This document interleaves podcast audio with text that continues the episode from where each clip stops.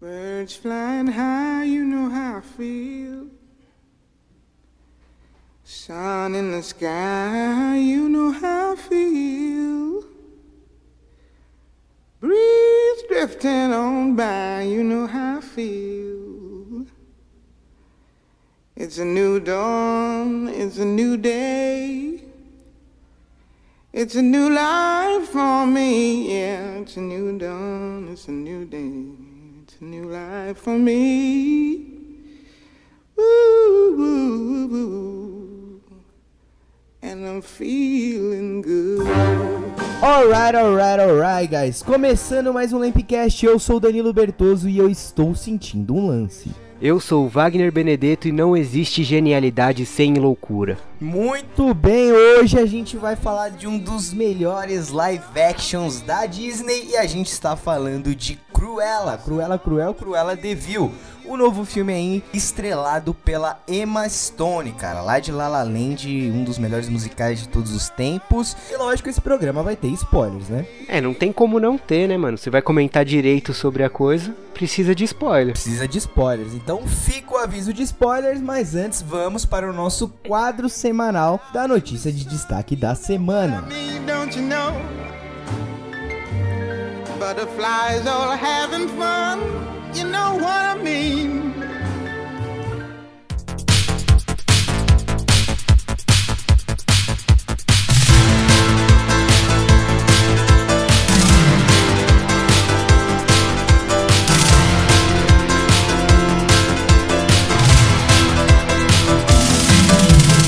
Greg, essa semana, meu amigo, saiu o trailer de Mestres do Universo, o remake aí do He-Man, que vai ser feito pela Netflix e também pelo mesmo estúdio que fez o Castlevania, velho.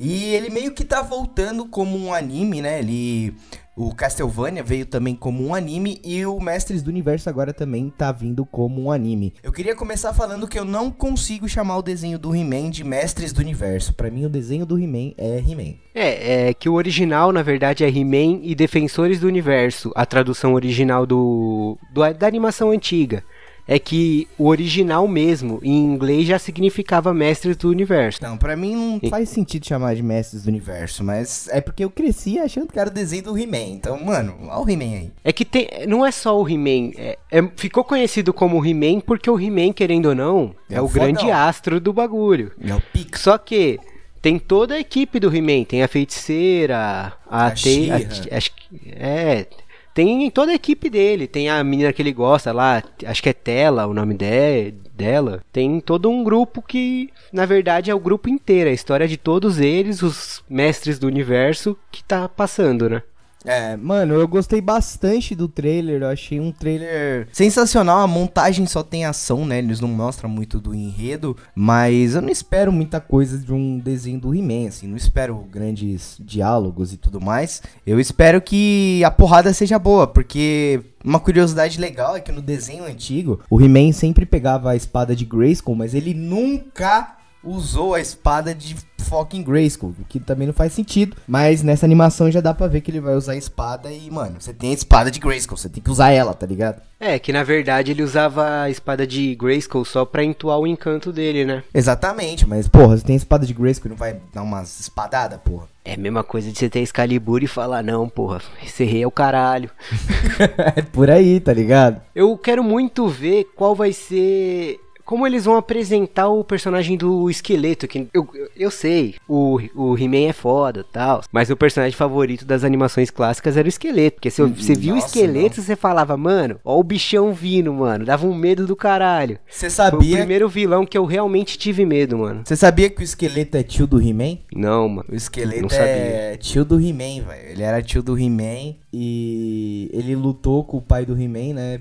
Pelo poder de Eternia. E acabou que ele tentou jogar um ácido na cara do, do irmão dele, mas acabou que o ácido se voltou contra ele. E aí ele virou o esqueleto, tá ligado? Ele foi lá, falou com uma feiticeira e ele acabou virando o esqueleto. Então eu queria ver se eles vão explorar isso nessa nova. É porque na verdade esse, esse anime vai ser uma continuação do desenho clássico do He-Man, né? Então, teoricamente tem isso no desenho clássico. Teve um reboot também que mostrou como isso aconteceu. E aí eu espero que eles explorem esse lado aí do esqueleto acho do He-Man. Inclusive, o esqueleto vai ser dublado pelo Mark Hamill, nosso eterno Luke Skywalker. E eu não poderia estar mais feliz com isso, porque é um dos meus atores favoritos. Mas eu não sei, eu não achava o esqueleto tão fodão assim. Eu achava ele um esqueleto, tá ligado? Tipo, ele não era ameaçador no desenho antigo. Como não, mano? O esqueleto era. Oh, o esqueleto dava medo, mano, no antigo. Você tinha medo do esqueleto? Oh, é, tinha, mano. O esqueleto dos vilões foi o que mais me meteu medo na minha infância. É, eu não lembro qual que. Sei lá, acho que o Voldemort era o vilão que eu tinha mais medo na minha infância, talvez. Mas o esqueleto nunca foi um deles, não. Mas de todo jeito,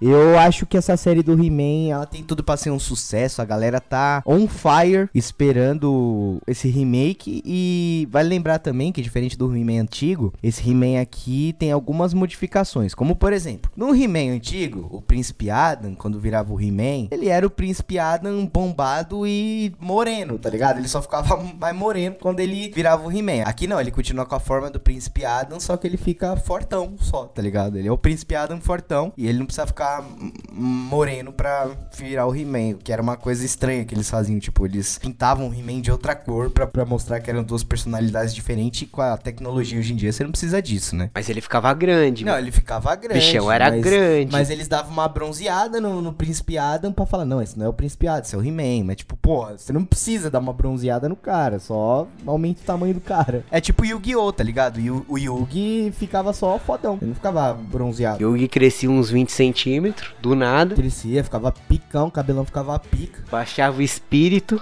Começava a lançar as magias loucas, falava eu sou do Egito. Lançava as cartas braba. E é isso, mano. Coração das cartas sempre. A coleção nova de brinquedo que eles estão lançando, eu gostei muito. Achei que foi, ficou muito bem detalhada, principalmente o, o brinquedo do Pacato. É igual, tem a mesma, tem o mesmo coletezinho que tinha o, o brinquedo antigo que eu tinha, gostava pra caralho.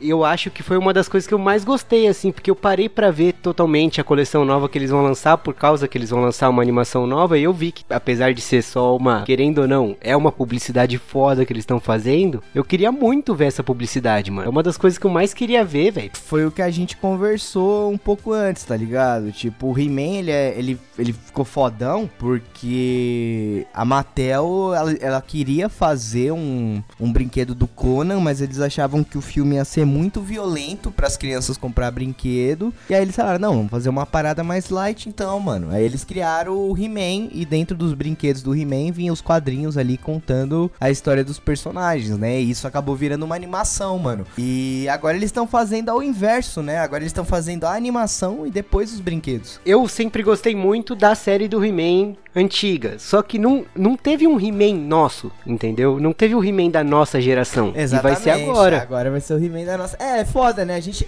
na verdade, até teve um remake do He-Man lá pelos anos 2000, 2005. Só que era uma merda. Era zoado aquele desenho do He-Man. Tipo, nem era o mesmo mesmo universo. E a segunda mudança também que teve nesse He-Man novo é que no H ele tinha meio que uma cruz, né, no meio ali que lembrava meio o símbolo do Vasco. E agora eles colocaram o H de He-Man no peito dele. E aí eu já vi muita gente na internet falando: Nossa, mas por que trocaram o símbolo do He-Man? E acontece que a galera olhou aquele símbolo e tinha alguma referência ali a algum grupo antissemita. É, algum grupo antissemita usava aquele escudo que ele tinha no peito dele como símbolo da, das malucagens desses caras aí, dessas doideiras que esses caras faz. E aí a Mattel optou por mudar aquele, aquele aquela cruz que ele tinha no peito para se distanciar dessa galera que usou o símbolo para fazer negócio antissemita, né? Agora o He-Man tem um H de He-Man no peito, velho. Ele é literalmente um super-herói fodão. Eu gostei muito, mano, desse H, principalmente porque no trailer dá para você ver que corta bem na hora que fala assim Hero, dá,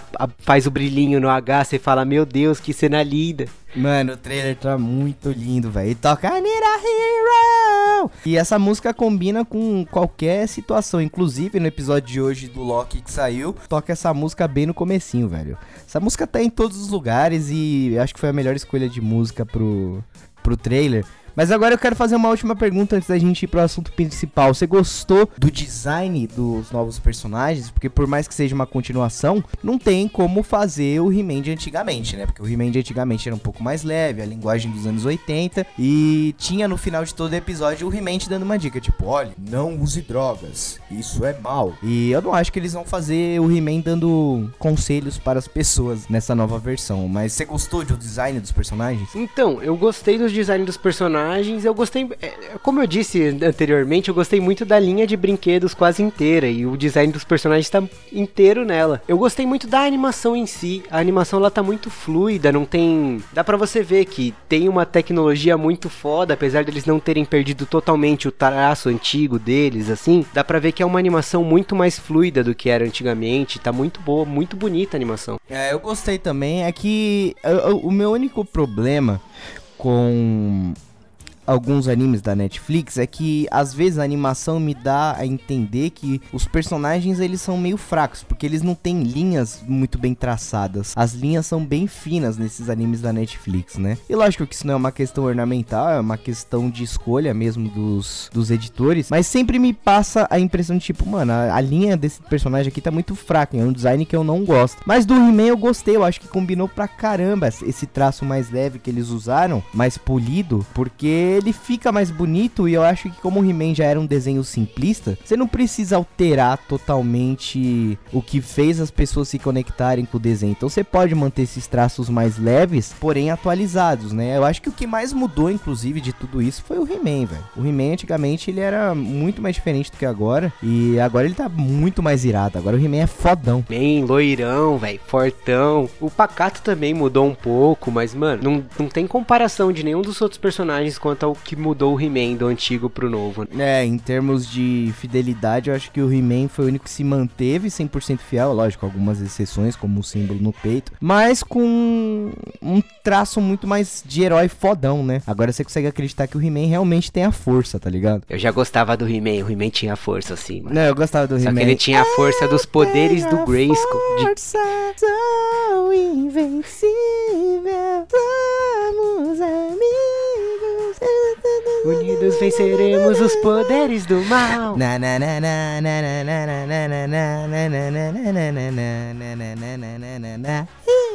Mano, essa música era muito boa. Será que vai, vai ter um remake dessa música também no Brasil? É, ia ser uma boa, mano. Imagina a Anitta cantando isso. A Anitta não. A Larissa Manuela tem que abrir um grupo de crianças pródigas que vão cantar essa música, velho. Deixa a Larissa Manuela com a operadora dela, mano. Não, a Larissa Manuela é o novo Elon Musk brasileiro, velho. Pior que eu boto fé. Boto fé também. Tá lançando se, tudo. Se, se, o Elon Musk não levar o Brasil, a Larissa Manoela leva nós. Na real, a Magalu já tá levando, não tem muito. Não, não. Larissa Manoela é o futuro da tecnologia brasileira. Larissa Manoela compra Magalu. Pau gigante, tá ligado? Mas de todo jeito, o remake aí do He-Man vai estrear no dia 23 de junho na Netflix e, mano, vai ter podcast aqui para vocês. Então, assina o feed aqui e bora pro assunto principal que é Cruella, o novo filme da Disney.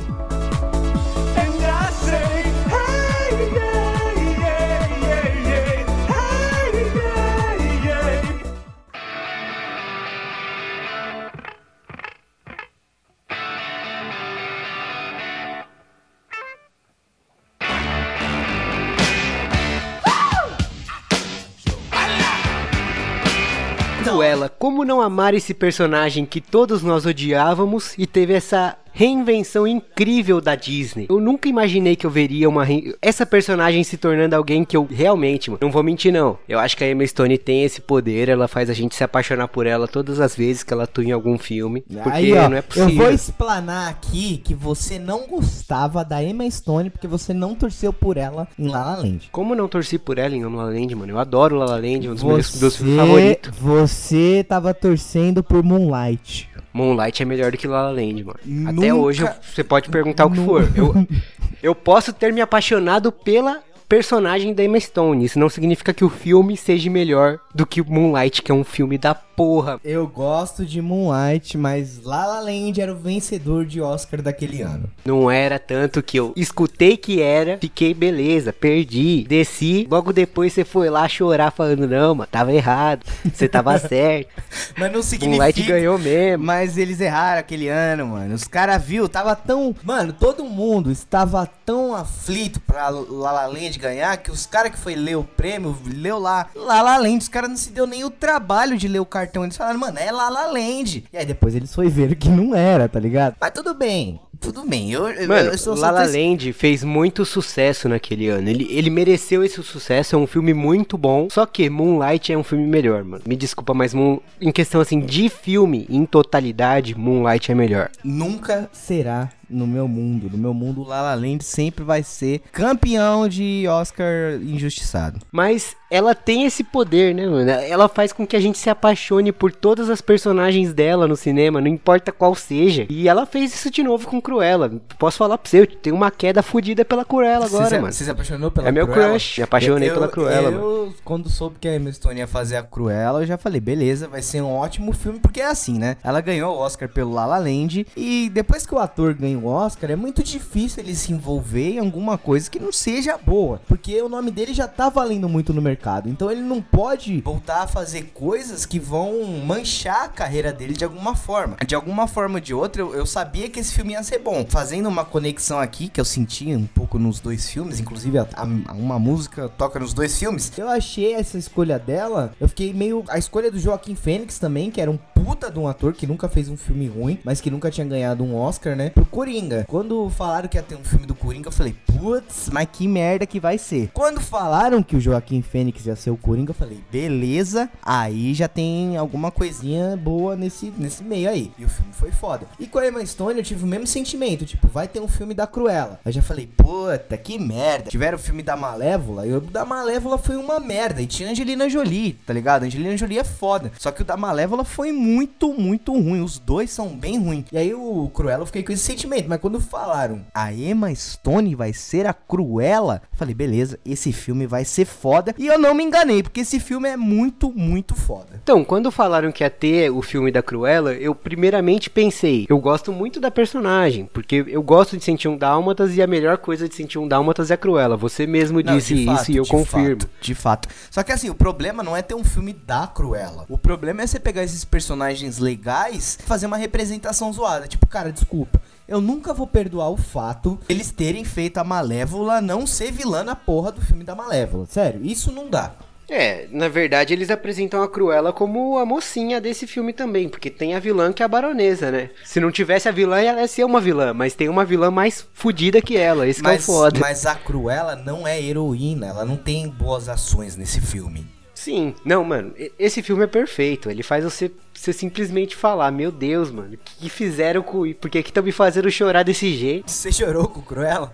A primeira vez eu chorei, mano. Qual cena? Falar pra você. Quando ela descobre que a baronesa tinha matado ela, tinha matado a mãe dela, não ela. Porque, mano, ela fica tão, tipo, ela se culpa tanto por isso que eu fiquei meio, caralho, mano, tadinha dela, tá ligado?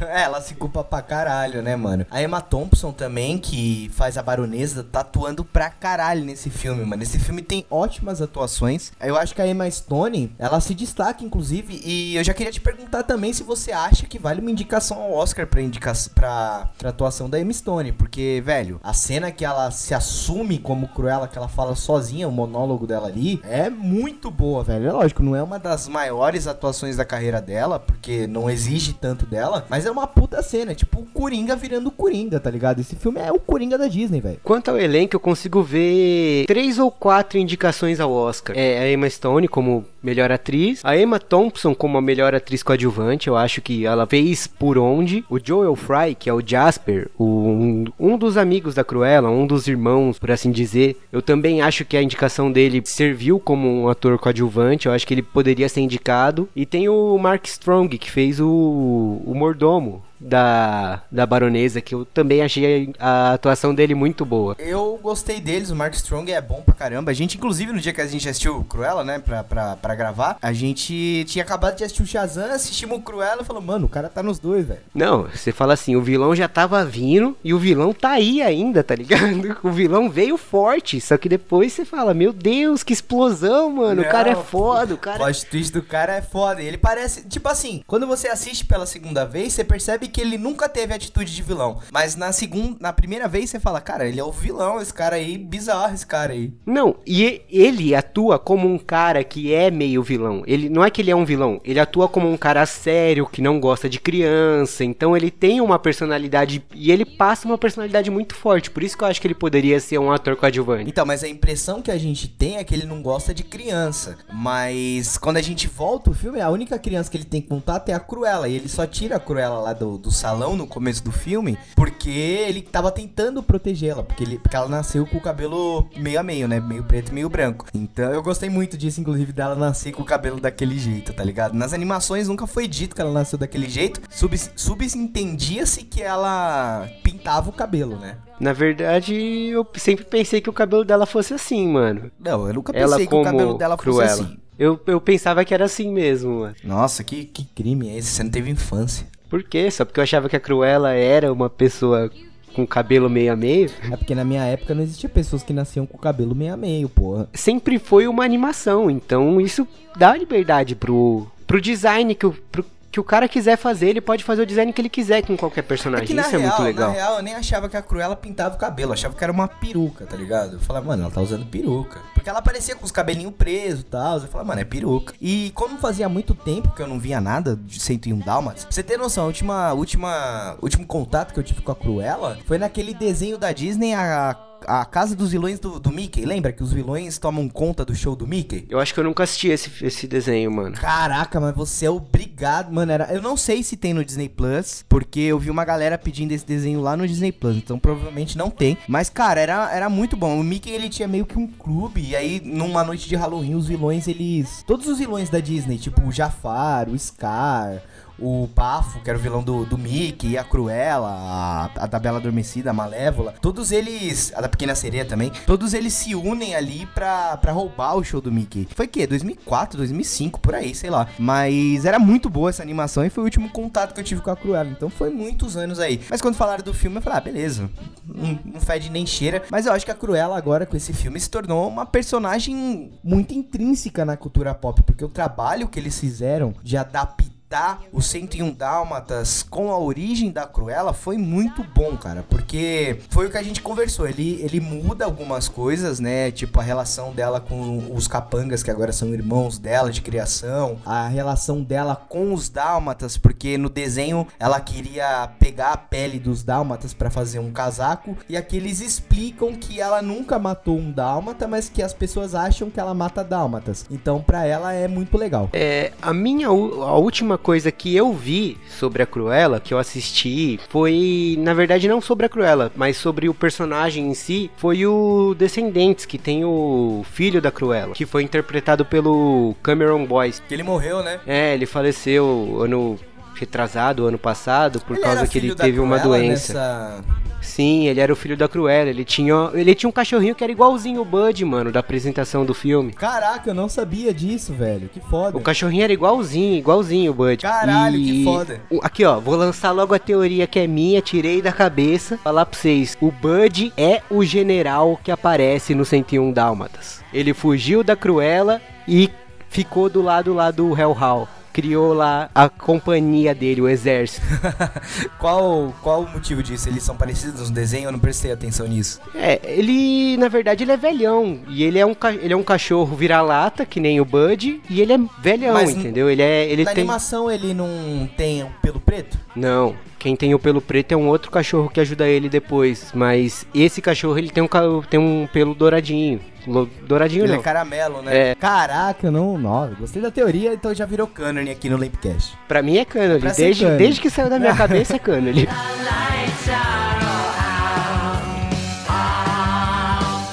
Eu, eu gostei muito da forma como eles apresentaram ela como sendo uma família do Jasper e do Horácio. Que nas animações antigas eles eram capangas dela desde o começo, só que você vê que, tipo, nenhum capanga faria aquilo, porque é foda, mano. Ela é um demônio, bicho. E. Mas, mano, quando eu era criança e eu não tinha muita consciência, lógico que eu não maltratava animais, eu não achava uma, a Cruella uma vilã tão malvada, porque teoricamente ela nunca tinha feito nada. Ela não tinha matado nenhum cachorro, ela não tinha. Lógico, ela tava mandando ali fazer o um negócio, mas para mim os vilões eram o Horácio e o outro lá que eu esqueci o nome, o Jasper. Eu não via a Cruella como uma vilã. Nesse filme aqui eu vi muito mais ela como uma vilã, justamente por ela não ter boas ações, como a gente comentou. Ainda assim, ela é bem piedosa, que ela não mata a baronesa, né? Tem um momento ali que ela até fala, se for necessário, a gente mata. Mas eu acho que por ela não ter tanta empatia, ela não é uma anti-heroína nesse filme, né? No, no, no, outro filme ela era vilã, mas era uma vilã que não.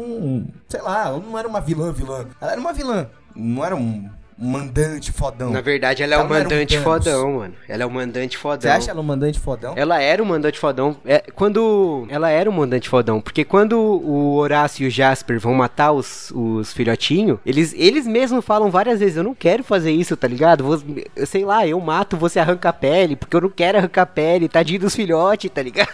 E ela é não, mano. ela quando chega fala: Vocês são um bando de inútil, vocês deixaram meus filhotes fugir, vocês vão atrás dele que eu quero essa pele, porra. Ela é o mandante gigante fudido, entendeu? Ou oh, a cena dela na cidade dá medo dela, mano. Ela passando na janela, eu fico pensando, se eu tivesse embaixo daquela janela, eu tava me cagando. Não, a cena da cidade é tensa porque foi como a gente comentou, parece uma cutscene de videogame, né? O vilão passando assim e o Dalma tá se escondendo. E a cena que ela tá dirigindo loucona na animação também é foda. Porque ela vai passar na janela, tá ligado? Te avisa, ela vai passar na janela, você tem que se esconder, tá ligado?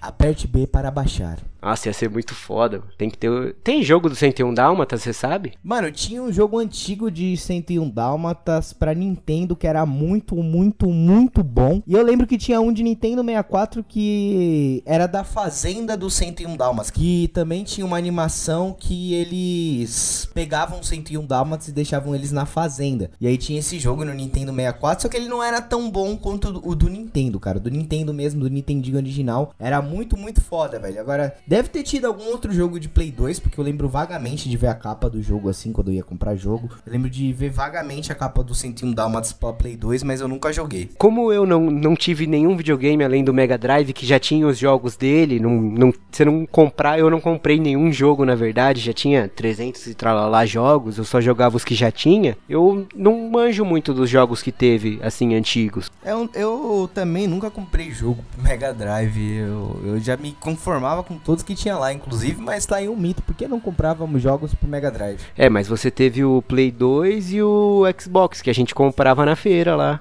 É, não, época da pirataria braba, assim, mas. Eu lembro de nós indo pra Drive... feira. Não, sim, mas o Mega Drive, por exemplo, ele não. Ele tinha entrada de cartucho, né? Tinha, só que o cartucho você comprava, vinha 300 jogos diferentes, aí você não comprava mais nenhum. Era um pra vida, entendeu? É, era um, era um pra vida, mano. Isso que era videogame, inclusive. Grande videogame, era um. Mano, você comprava um jogo, você jogava 600 vezes, nunca, nunca era o mesmo jogo. Era sempre Não, um jogo diferente. Jogo.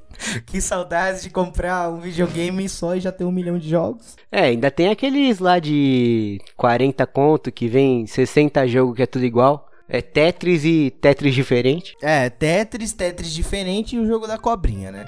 É, e tinha o do carrinho, que o do carrinho era foda. Do carrinho era bom, do carrinho era bom mesmo. Mas era um Tetris diferente. É, era um Tetris. É. Era um Tetris, era um Tetris. que ia pra cima em vez de pra baixo, era essa brisa.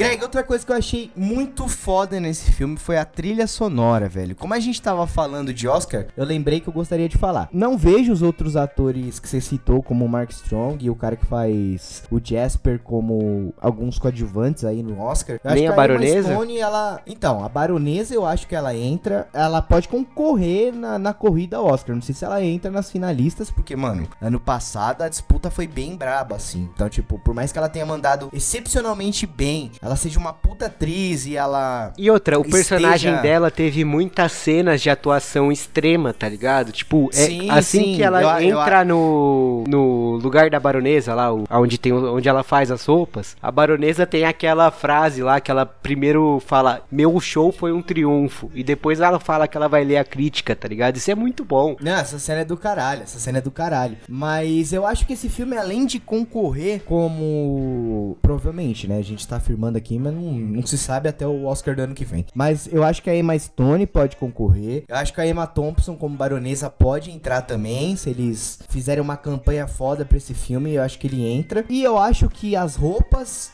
com certeza vão ganhar indicação, não tem como. Eu acho que não é nem é indicação, é ele vai ganhar melhor figurino, quase certeza, eu acho. É, eu, eu acho que ele ganha melhor figurino também, velho, porque é como é, é, às vezes a gente fala de indicações é muito cedo, mas às vezes a categoria vem tão forte visualmente que você fala, cara, não tem como perder. Por exemplo, o Esquadrão Suicida, que ninguém dava nada, venceu o Oscar de melhor maquiagem. E tudo bem porque a maquiagem do Esquadrão Suicida foi realmente muito foda. Tudo bem que eu preferia a do terceiro filme filme do Star Trek, que era muito melhor, mas a do Esquadrão Suicida mereceu também. Então eu acho que, pelo menos, o figurino, o Oscar tá garantido. E a trilha sonora, sem ser a trilha sonora de músicas não originais, a trilha sonora original, também é muito, muito icônica, é muito boa. Inclusive, outro paralelo que eu faço é a música do Coringa toca nesse filme, aquela Smile through your heart is breaking. Mas a trilha sonora original, original score desse filme, é muito, muito boa, cara. Quando ela tá se declarando mais uma vez, aquela cena é foda. Quando ela tá se declarando como Cruella,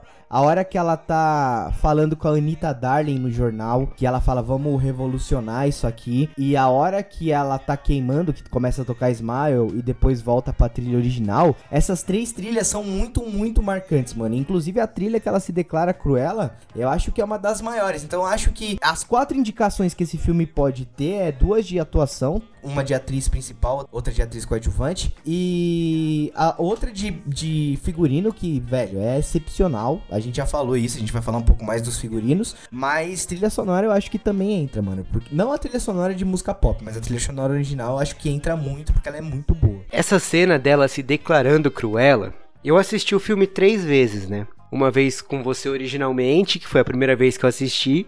Só que as outras duas vezes que eu assisti, eu fiquei prestando atenção da reação das pessoas nessa cena. Porque essa cena, a minha reação foi muito boa quando assisti. Então eu queria ver a reação dos outros. Primeiro foi meu pai. Meu pai vendo essa cena, ele. Mano, meu pai, ele adorou a cena. Meu pai tava lá, assim, parado, olhando. E ele soltou um, nossa, como faz sentido. E o, e o Floyd, você assistiu comigo com o Floyd? O Floyd, ele simplesmente fez um caralho. E olhou assim. Não, é foda, mano. Essa cena é muito boa. Mano, assim. é uma assim. cena linda, assim. Você. É, na hora que ela fala assim, é um pouco má e só um pouquinho louca. Mano, você fala, meu Deus, velho, da onde que saiu essa mina? Não, a Emma Stone é uma puta atriz, velho. Eu gosto, eu gosto do sotaque que ela é britânica, né? Então eu gosto do jeito que ela, que ela fala I'm Cruella. Eu acho muito, muito foda, velho. É, faz todo sentido a Cruella ser britânica, né? Porque ela é uma. Ela é. É, e o filme original se passava na Inglaterra. É, né? esse aí também, na verdade. É em Londres, Esse é? também, mas esse, esse passa em Londres, mas ele, inclusive, ele passa num momento histórico muito importante que eu acho que eles também souberam aproveitar muito bem pro filme. E, e é o que a gente sempre fala aqui, né, velho? Pro filme ser bom, todos os elementos que estão em volta do filme precisam conversar. Então, tem, tem uma coisa nesse filme que eu não gosto, que eu vou falar mais pra frente, que é a montagem dele às vezes me incomoda um pouco, mas não é uma coisa gritante que você fala, meu Deus, estragou o filme. Não, mas eu acho que a, a montagem ela me atrapalha um pouco. Mas mas o que eu queria falar é que eles usam o cenário da Inglaterra nos anos 60 e nos anos 70, que é onde o punk estava sendo fomentado. Então, eles aproveitam muito bem essa história de origem da Cruella e transformam ela num, num, num ícone punk, velho. Ela simplesmente quebra todos os padrões de moda da época para criar vestimentas punks e a trilha sonora também é recheada de muito punk, muito blues, músicas que quebraram padrões de certa forma na época. Por exemplo, toca Nina Simone. Nina Simone foi julgada pra caralho quando ela começou a fazer música porque era uma quebra de padrão do jeito que as mulheres deveriam cantar. Inclusive, ela era uma mulher negra cantando de uma forma totalmente diferente do que se esperava que as mulheres negras cantavam. E totalmente e nova, né? Simone... Ela revolucionou muito o estilo da, da música. Sim, a Nina Simone é foda pra cacete. Inclusive, você ressaltou isso quando a gente assistiu pela última vez, que a cena que toca Nina Simone conversa muito bem com o ambiente do filme, né? Todas então, as músicas é... conversam muito bem com as cenas. Todas, todas, todas, Não tem nenhuma que está desencaixada. E quando eles tocam Iggy Pop lá, o Now I wanna be, be your dog. dog. Mano, ele não conversa com a cena em si, mas ao mesmo tempo eles conseguem pegar a referência da música para botar em cena, porque aquela a, a, letra da música fala de outra coisa, mas tem o Now I Wanna Be Your Dog. E nessa cena, a baronesa vê que ela tá com um casaco de dálmatas e ela fala: Ela matou meus cachorros, tá ligado? Então eles pegam todos os elementos. Cara, esse filme foi muito, muito bem pensado. E é isso que eu queria nos filmes da Disney, tá ligado? Foram poucos os filmes da Disney que eu assisti em live action, esses remakes live actions da Disney, que souberam fazer um filme de verdade. Que a maioria é um pop enlatado. O Cruella não, ele tem um toque de arte, ele tem toda essa construção, que nem eu tava falando eles aproveitam a época que o filme se passa, porque, sinceramente, eu acho que se fosse na mão de qualquer outra pessoa que tivesse feito esse filme com, com men menos esmero do que ele foi feito, eles não teriam nem se ligado na trilha sonora. Eu acho que trilha sonora seria só musiquinha tosquinha. Provavelmente não teria essas conexões de letra com sentimentos de personagem. O Feeling Good, como a gente falou, que também conversa com a quebra de padrões quando ela entra pela empresa de costura na primeira vez ali, que é foda, tá ligado? Então, mano, eu só queria isso num filme live action da Disney, não é pedir demais. Quando eu falei do Rei Leão aqui, quando eu fiz a minha crítica do Rei Leão no site, desculpa, inclusive, as pessoas caíram matando em cima de mim, porque falaram que eu não tinha infância. Só que eu acho que ninguém sabe que o Rei Leão foi o filme que eu mais assisti na minha fucking vida. E eu tô eu aqui para provar isso. Tatua.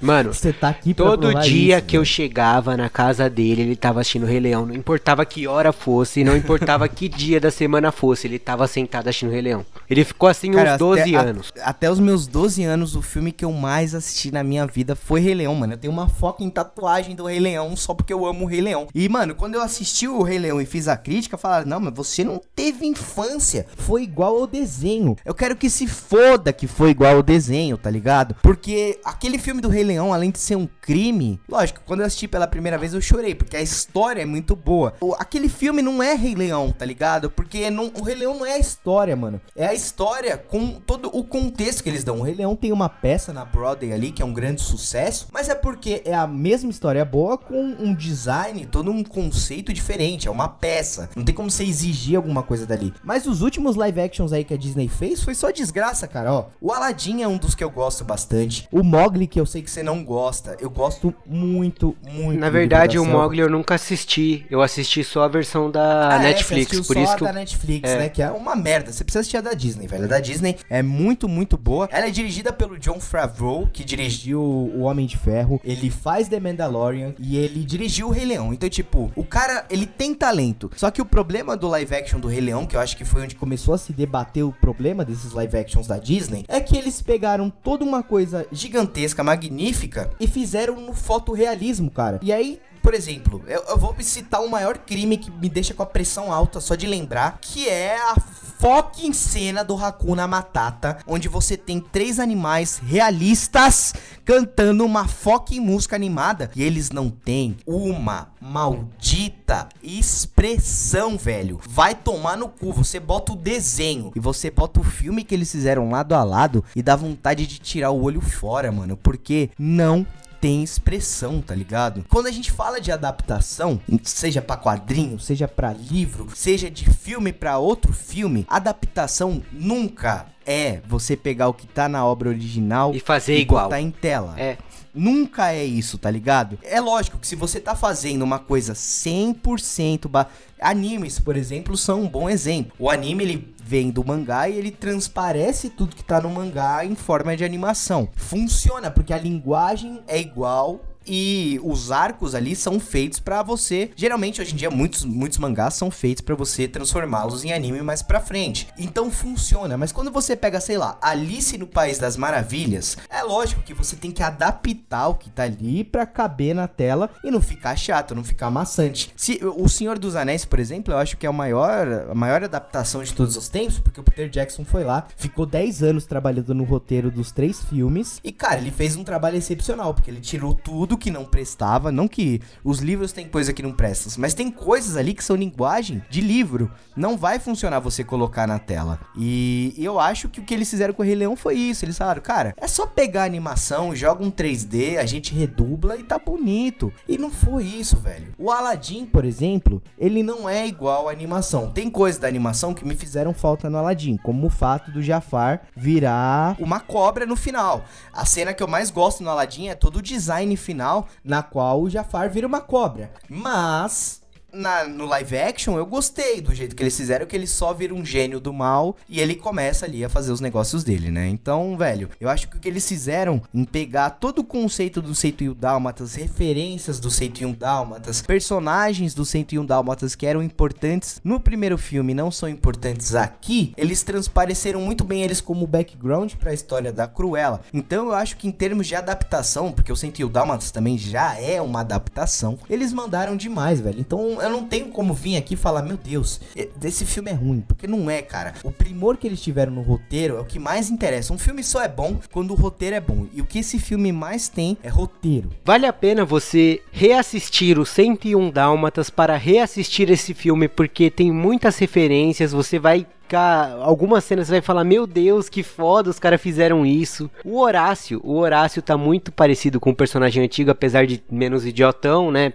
Mais consciente. E o Jasper, eu gostei muito da forma como eles passaram o Jasper, que o Jasper antigo, ele tem meio que um, ele é o marginal, mas ele tem o, ele tem um pouco de realeza na forma como ele se como ele age. E eles passaram isso muito bem pro personagem, mano. Eu gostei muito do personagem do Jasper, do Horácio, e eu acho que assim, vale a pena até pra a cena que o Horácio falar. Você já reparou como os cachorros parecem com os seus donos? E aparece a personagem que aparece no clássico quando o Pongo tá olhando pela janela no comecinho. Sim, que eles falam a mesma coisa, né? É engraçado como o, na verdade o Pongo pensa, né? Engraçado como alguns cachorros se parecem com seus donos, né? Não, ele pensa assim, como tem gente esquisita só, só que tipo, a é, pessoa é, esquisita... esquisita... só que só que tipo a animação, na verdade, é porque É, a animação são a animação, muito parecidas. Na verdade, mostra que a dona é parecida com o cachorro. É, e no, na animação clássica mostra uns quatro ou cinco exemplos. Na, no, fi na, no filme só aparece um dos exemplos que aparecia antigamente, mas mesmo assim é uma cena que você fala, meu Deus, que cena foda. É um personagem que eu já gostei, já gostava muito das características dele no clássico. E eles trouxeram de uma forma que eu gostei muito, porque além de ser muito parecido, é um personagem muito legal e eles trouxeram de uma forma que você pega, caralho, peguei a referência, tá ligado? Não, é, não mexe com a história, mas você vê a referência. Inclusive o Pong e a Perdita, eles aparecem nesse live action, né? Tipo, bem pouco, mas eles aparecem. E é legal a gente descobrir também qual é o nome da mãe do Pongo e da, Pe da Perdita. Eu sempre vou confundir o nome dessa cachorra com Pedrita, não sei porquê. Mas é, a gente descobre a origem, né, do, dos pais deles, que é a, a Genghis. E eu acho que você pode explicar para todo mundo qual que é a, a origem do nome do Genghis que eles usaram aqui no filme, que é a cachorra que começa toda essa linhagem de 101 dálmatas, né? Que é muito interessante. Inclusive, eu já tenho uma teoria também que será que os outros 101 dálmatas também não eram filhos da Genghis? Então, a teoria é justamente de que a Genghis deixou, vamos lá, ela a, que nem a Perdita. A Perdita deu 15 filhotes. Imagina que a Genghis deixou também 15 filhotes. Para esses 15 filhotes gerarem 101, é assim, né? A teoria seria de que como a, a Gengis teria dado, vai lá, seus 15, 16 filhotes, e esses 16 filhotes teriam tido os 101 dálmatas. E essa teoria, ela vem de que o a Genghis, ela é, o nome dela veio do Gengis Khan. O Gengis Khan, que foi o fundador do Império Mongol, ele, na verdade, ele ficou conhecido por ter tido muitos descendentes, por causa que ele teve várias, vários filhos com várias mulheres durante toda a viagem dele. E aí a teoria seria de que a Gengis teria dado, sei lá, alguns filhotes, uns 15, 16, que dariam esses 101 dálmatas que esses 101 dálmatas dariam cada um, vai lá, 12 filhotes e dominariam. Seria tipo, que nem o Gengis Khan teria centenas de descendentes por aí. É, é, essa, é, essa é a grande teoria por trás do nome dela, né? Que é Genji. Eu gostei muito, na verdade, do nome dela. Eu gosto muito de todo. Eu gostei muito do, dos três dálmatas, na verdade. Eu achei que eles foram muito bem colocados na animação, no filme, quer dizer. E no começo eu pensei, é por isso que ela tem raiva de dálmata. Mas depois eu falo, não, não é por isso, porque ela gostou dos dalmatinhos, ela tava criando os dálmatas. Mano, eu peguei muito bem e com esse filme. os dálmatas gostaram dela, velho. Então, os dálmatas respeitam ela como uma dona, velho. Então, mas é porque nesse filme eles mostram o que é um dálmata de verdade. Quando saiu o 101 dálmatas, a galera ficou louca pra querer dálmata. Só que o dálmata, ele é um cachorro muito bruto, tá ligado? Ele não é um cachorro mal, mas ele é um cachorro bruto, ele quer brincar, ele ele ele, ele, ele, ele, ele é tipo a minha cachorra Aurora, só que bravo, tá ligado? O dálmata não é um cachorro cachorro fofo. Ele é um cachorro que, mano, você tem que ter muita energia para cuidar de um dálmata. E eu acho que nesse filme eles mostraram de verdade o que é um dálmata, que é um cachorro de poucos amigos, mas que é muito leal e muito inteligente, tá ligado? E eu gostei bastante disso, mas a teoria que eu tinha na minha cabeça é, na animação a gente vê que os outros dálmatas, 70 e poucos dálmatas lá, né? Eles já estavam na, na casa da. da no, no, já tinham raptado os 101 Dálmatas lá no, no filme. E aí roubam os outros 15, né? Do. Do querido e da querida lá no filme. A minha teoria era que aqueles outros Dálmatas que estavam lá, eles não foram sequestrados. Eu acho que eles eram filhos da gangue, tá ligado? Não, eles foram Porque... comprados. Eles mesmos. Ah, aparece no. Eles mesmos dizem na animação que eles foram comprados. Todos eles foram vendidos para a Cruella. Então, mas aí talvez seja por quê? Porque a Cruella não queria. Na, na, animação ela tenta esconder que ela vai fazer aquilo com os dálmatas. Mas talvez ela mesma tenha enviado aqueles dálmatas, igual ela faz no filme, né? Que na cena pós-crédito mostra que ela envia dois dálmatas e deixa o destino agir. Às vezes ela mesmo teve toda aquela alinhada com a Genghis, lógico, a Genghis ficou velha e faleceu. E aí ela enviou aqueles dálmatas para ela mesmo, como se ela tivesse comprado os dálmatas, entendeu? Na minha cabeça ficou tipo assim: ah, ela é a mãe dos dálmatas, a Genghis. Não, ela pode ter sido a mãe dos dálmatas, só que tipo, os filhotes dela foram para várias famílias e aí essas famílias venderam os filhotes dos dos filhotes dela de volta pra Cruella. Que nem ela queria que a Anitta Darling fizesse, entendeu? Ela queria não, que. A... Ela queria. Ela queria um dálmata da Anitta. Não, não ela queria comprar todos os filhotes da Anitta no começo da animação. É que eles não queriam vender ah, nenhum. entendi. Eles queriam ficar com os 15. Aí fica a dúvida. A, a, única coisa que eu entendi nesse filme realmente foi. A gente até chegou a comentar isso, eu até cheguei a comentar com você que eu não tinha entendido, mas eu não lembro da gente ter debatido muito isso. Mas o que eu queria que não ficou claro para mim nesse filme é qual que é o plano da Cruella. Porque fica aberto ali a cena pra uma continuação. Porém, eu acho que eles foram muito fodas em certamente não colocar ela como matando cachorros, né? É o que a Disney seria um absurdo se ela fizesse a gente se apaixonar por uma personagem que mata cachorros. Aí fica a dúvida: como você acha que eles poderiam fazer uma sequência baseada em 101 Dálmatas? Só que o plano da Cruella não teria que ser matar os Dálmatas, teria que ser alguma coisa evil, mas não uma coisa que machucasse os cachorros, tá ligado? Eu imagino, na verdade, com o futuro indo para um outro lado do que vocês, do que o que você tá pensando. Eu imagino, por exemplo, a Cruella envelhecendo, batendo, tendo alguma doença a loucura batendo forte nela e aí ela querendo realmente fazer um casaco de pele, entendeu? A obra final da Cruella vai ser uma, uma obra de pele de cachorro, assim. É, não, tipo, ela, ela fala que ela acha a estampa muito bonita tal, mas imagina, se dá um, uma doença nela, tipo um Alzheimer, ela perde um pouco da, da noção dela, assim, do que do que é real, o que não é, ou a, a acontece dela ter um caso de psicose e por causa disso ela resolve recuperar todos os descendentes da cachorra dela, matar e fazer um casaco. Tá, mas aí o que eu tô falando é uma alternativa para ela não matar os dálmatas. O foda é ela matar os dálmatas, então, entendeu? Tipo, o não, futuro não, que eu vejo. Eu de... É que, mano, o cachorro é meu bicho favorito, tá ligado? Eu não, não gosto de ver cachorro sofrer. Não, sim, eu, eu até acho que seria muito bom se eles fizessem, mas eu acho que a única forma deles se manterem fiel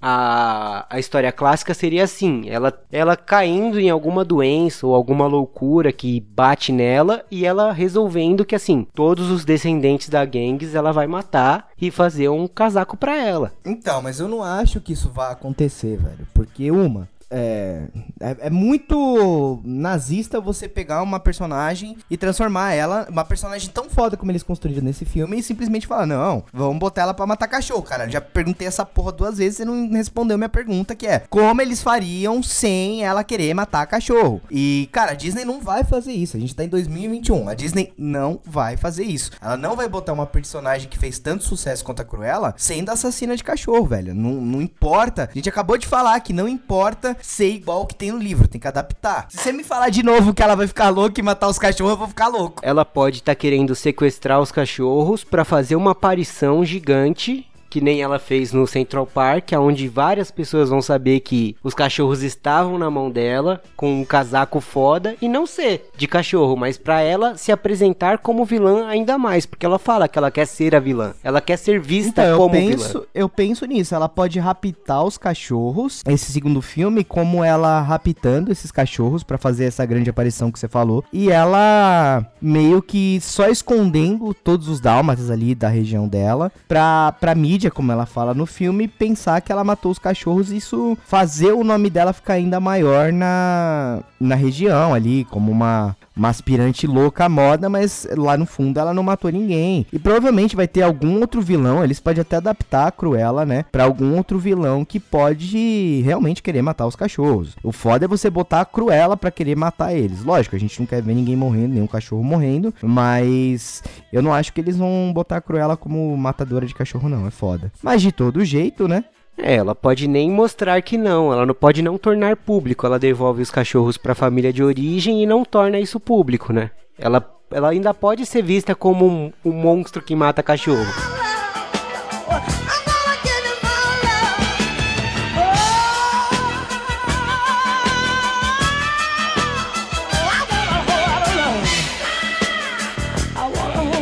sei que muita gente fala que o personagem do Art é meio inútil quanto ao conter, quanto ao a desenvolvimento da história. Só que para mim, o personagem foi extremamente necessário a partir do momento que está se falando de moda nos anos 70. Não tem como não ter aquele personagem.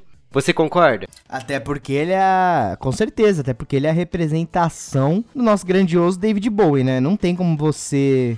Não tem como você falar de moda sem citar David Bowie. Isso aí é um fato consumado. A primeira coisa que ele apareceu. Quando ele apareceu, eu falei, puta, David Bowie, velho. E aí na sequência toca Boys do David Bowie, que também é uma música que fala sobre homens que quebram um padrão de moda e tal. É o que, é o que a gente falou. A, a linguagem conversa muito bem com a música, com a trilha sonora. Eles pegam esses elementos e só o fato do cara ter o visual parecido com o David Bowie já é uma piscadela para quem entende de moda ou para quem conhece David Bowie e sabe que ele revolucionou a moda, tá ligado? Ele se apresentando na frente da onde seria o desfile da baronesa é uma cena que você fala, meu Deus, velho, que personagem foda. Ele cantando e você falando, meu Deus, e o... até o John lá atrás falando, oh, o ritmo da música é bom, mano. Você... É, é bom, pior é que bom, é, é pior que é. Ô, oh, mano, Iggy Pop, essa, essa cena é minha favorita, né? Porque, mano, é um show de punk num desfile é, público, tá ligado? E, velho, os visuais também são, são fodas, assim, a, a paleta de cores é foda. Mano, esse filme é, é, é sensacional todo o plano da Estela, que na verdade é a Cruella, por trás, que ela bota os casulos de mariposa, e aí ela fala: Não, vocês têm que invadir, mas vocês têm que deixarem saber que vocês invadiram. Que era justamente para elas trancarem todas as roupas junto as, os casulos vazassem e destruísse as roupas da. Mano, muito boa essa cena. Toda. Ah, é fudido. Tudo. Todo o caminho que ela toma para chegar aí, você fala, meu Deus, mano, os caras foi muito gênio nessa cena. Realmente foi uma cena que você fala. Eles realmente se esforçaram para. É uma. O filme todo ele se fecha muito bem, na verdade, né? É, então, a única coisa que eu falei que eu ia comentar que não me agrada muito é a montagem, porque tem um momento ali que eu acho que fica muito repetitivo, não é uma coisa muito grande, mas tem um momento muito repetitivo que mostra primeiro a mãe dela morrendo, aí depois mostra ela vendo outro ângulo da baronesa matando a mãe dela, e no final mostra de novo ela lembrando da cena dos cachorros matando a mãe dela. Então eu acho que a montagem dessa cena poderia ter sido diferente. Eu acho que se desde o começo, por exemplo, ela já soubesse que a baronesa matou a mãe dela e ela ficasse esperando crescer para conseguir o emprego dentro dentro do negócio da baronesa e se tornar cruela, teria sido melhor em termos de montagem. Eu acho que nisso teria sido melhor, porque você não ficaria toda hora relembrando a mesma cena de ângulos diferentes para no final mostrar tudo de uma vez num ângulo só. Mas a única coisa que me incomoda é isso. Eu, no geral, eu acho o filme sensacional. Eu gostei, mano, porque dá um suspense, assim, tira meio que. No começo você realmente acha que a culpa é dela, tá?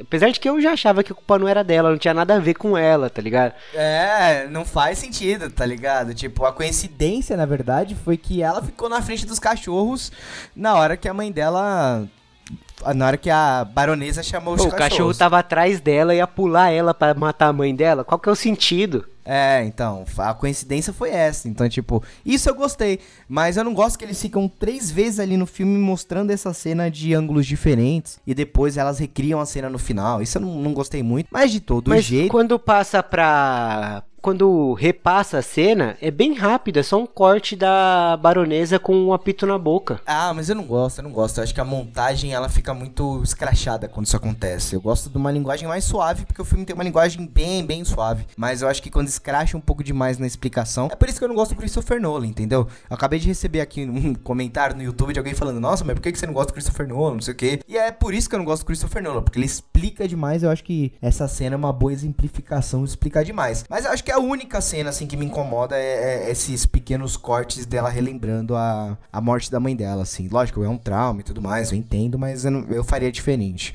De resto, eu acho esse filme, mano, 100%. É, aproveitando que você falou a sua cena favorita, a minha cena favorita é quando ela tá voltando, ela tá voltando do desfile, que ela tá, ela tá cantando, não lembro direito como que é a música que Now ela canta. I wanna be Não. your dog. Essa? Não, ela volta, ela tá no, mas ela tá cantando é tipo The Queen is Dead, The Queen is, acho que é The Queen is Dead que ela canta. ela, ela tá fazendo uma referência. É porque não toca Sex Pistols no filme. Mas quando você tá falando de punk, obviamente você tem que falar de Sex Pistols, né? E aí ela fala uma frase que é famosa na Inglaterra, mas ela faz a referência à música do Sex Pistols, que é God Save the Queen. É, é, no- ela termina com God Save the Queen. Não, ela, Mas, ela, tipo- ela chega cantando, ela fala, Now I wanna be your dog. E ela fala pros. Porque ela, tá, ela pensava que os irmãos dela estavam lá, não sabia que a baronesa estava na casa dela. Aí ela vira e fala: É, meninos, a rainha está morta. Mas ela não tá cantando a música. É, ela só tá a referenciando. rainha está morta, salvem a rainha. É exatamente isso, Isso, que ela isso fala, mesmo. mano. Nossa, essa cena eu acho linda. Logo, ela já corta pra baronesa dentro do, do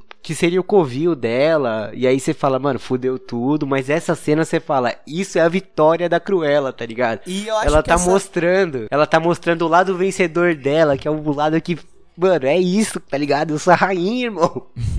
E eu acho que essa cena aí, mano, ela. Ela tem a melhor adaptação de tempo, assim, que eu vi no- nos últimos anos, assim. Porque quando você faz um filme de época, você não bota gírias jovens no original. Você sempre usa a linguagem formal da época. Mas nessa, nessa cena, quando a baronesa prende ela, ela vira e fala assim: Você vai me queimar porque eu estraguei a sua cena? E, tipo, estragar a sua cena é um bagulho muito jovem, muito atual, tá ligado? Tipo, ah, a cena da música, a cena do cinema e tal. Então eu gostei muito, muito também dessa cena. Ela é muito boa. E ela tá cantando na I Wanna Be Your Dog do fucking Iggy Pop, tá ligado? Não tem como odiar.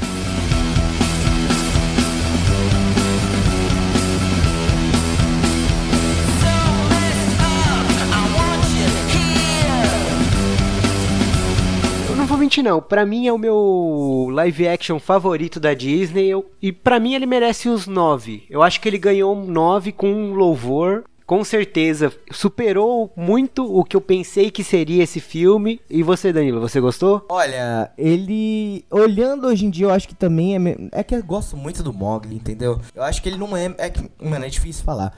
Mas eu dou uma nota 9 também pro filme. Eu acho que, mano, se sustentou muito, muito bem. Eu espero que a Pequena Sereia, que vai vir agora, seja assim. Eu espero que o Peter Pan. Então eu espero que esses próximos live actions da Disney tenham aprendido com Cruella o que é fazer um live action baseado na animação. Porque o último que a gente assistiu, que foi o Mulan, de primeira a gente gosta, mas depois que você assiste de novo, você fala: Meu Deus, que crime é esse? Então eu, Eu, também ainda dou- gosto do Mulan. Você ainda gosta do Mulan, velho? Gosto. Não, hoje em dia eu não consigo engolir aquele live action. Achei bem merdão hoje em dia. Até me arrependo da época. Dei uma nota 7 ali na época. Até me arrependo um pouco. Hoje em dia eu daria um 5. 5, 4, sei lá. Mas eu acho que o Cruella é a exemplificação perfeita de adaptação, velho. Então, também fecha com uma nota 9.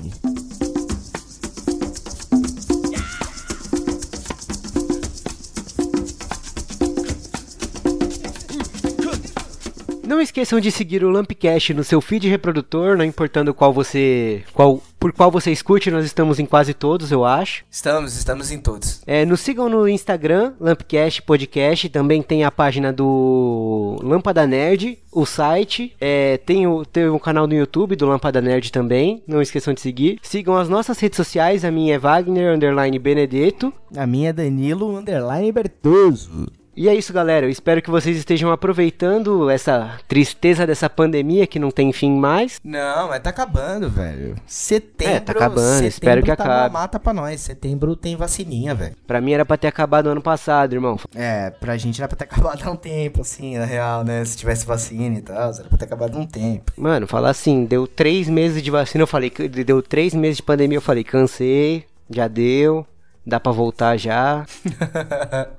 É, mas E aí, infelizmente, aqui, né? Felizmente a vida não é assim, mano. Infelizmente tem que ficar em casa, tem que usar máscara, tem que passar álcool em gel. E todas essas porras que a gente tá cansado de fazer, mas que é necessário para salvar vidas. Então se cuidem, usem álcool em gel e botem a máscara no nariz. Não usem máscara embaixo do nariz. Ninguém comprou um sutiã de queixo. Ninguém cumpre o sutiã de queixo, cara. Exatamente. Não proteja seu queixo, proteja suas áreas respiratórias, entendeu? É simples. Protege por onde entra e por onde sai ar. Só isso. É, e se possível, usem muito álcool em gel quando vocês saírem na rua, encostou em qualquer coisa que não seja, que não que você não tenha limpado com álcool em gel, você limpa a mão e depois limpa as coisas que você encostou. É o mínimo. Chega em casa, limpa celular, tira sapato, todas essas porra aí que eu acho que, sei lá, né? Deve ter gente que não faz, mas é o mínimo. O certo é você tomar um banho toda vez que você chega em casa, não pode Daquele deitar em jeito. nada, não É, pode sentar em jeito. nada. Trocar de roupa, botar pra lavar. Mexeu na carteira, não esquece de limpar a mão depois, porque a carteira, querendo ou não, você coloca dinheiro, o dinheiro é a coisa mais É que, suja mano, que a, tem. a carteira e o celular são as partes mais imundas, junto com o sapato, né? São as partes mais imundas que você pode trazer pra sua casa, tá Então, ligado? mas o celular, geralmente, eu não sei a maior parte das pessoas, mas eu limpo uma vez por dia, no mínimo. Eu limpo Passar um celular, álcool, eu limpo meu celular sempre também, limpei. Faço uma limpezinha nele pra deixar ele chuchu beleza, que eu uso bastante, tá ligado? Então tem que deixar aquela limpezinha. Mas enfim,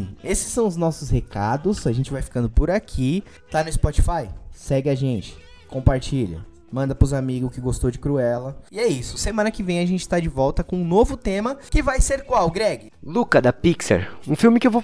Eu tô muito ansioso pra sair, porque como é da Pixar, não tem como ser ruim, assim, vou falar pra você. Vou te falar assim que eu não tô muito empolgado, tá? Já vou come... Antes da gente começar o podcast, já vou falar aqui. Não estou muito empolgado pra esse filme, porque eu acho que o trailer não vendeu muito bem. Tem todo esse lance dele estrear gratuitamente no Disney Plus e os artistas da Pixar estarem muito putos com isso, porque todos os outros filmes são pagos, né? O da Marvel, do Star Wars, da Disney é tudo pago, tudo pago e o da Pixar é de graça. Os caras ficam putos. Mas, cara, os da Pixar são sempre bons. Então, tipo assim, eu não falo que vai ser um filme ruim, porque é Pixar. O último filme da Pixar foi uma obra de arte. Mas eu não, eu não sei, eu acho que o trailer não tá muito legal. Não é um bagulho que eu penso que vai ter um, um plot foda, tá ligado? Acho que vai ser, sei lá, um carros, talvez, que é foda, mas nem tanto. Sei lá, posso estar queimando a língua. Eu, eu não assisti ao trailer, mas eu assisti a, uma, a um episódio de um documentário da Pixar, que é o Por Dentro da Pixar, que fala sobre a criadora do personagem. E eu gostei muito que ela foi pra. Acho que foi pra Itália pra pesquisar mais Sim. sobre a origem do personagem. Então eu acho que.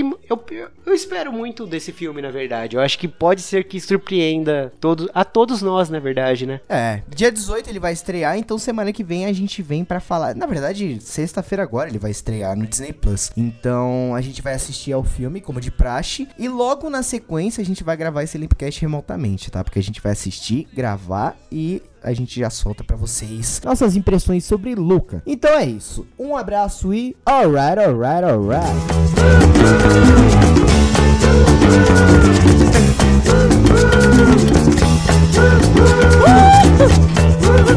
Ah, yeah. Get on there.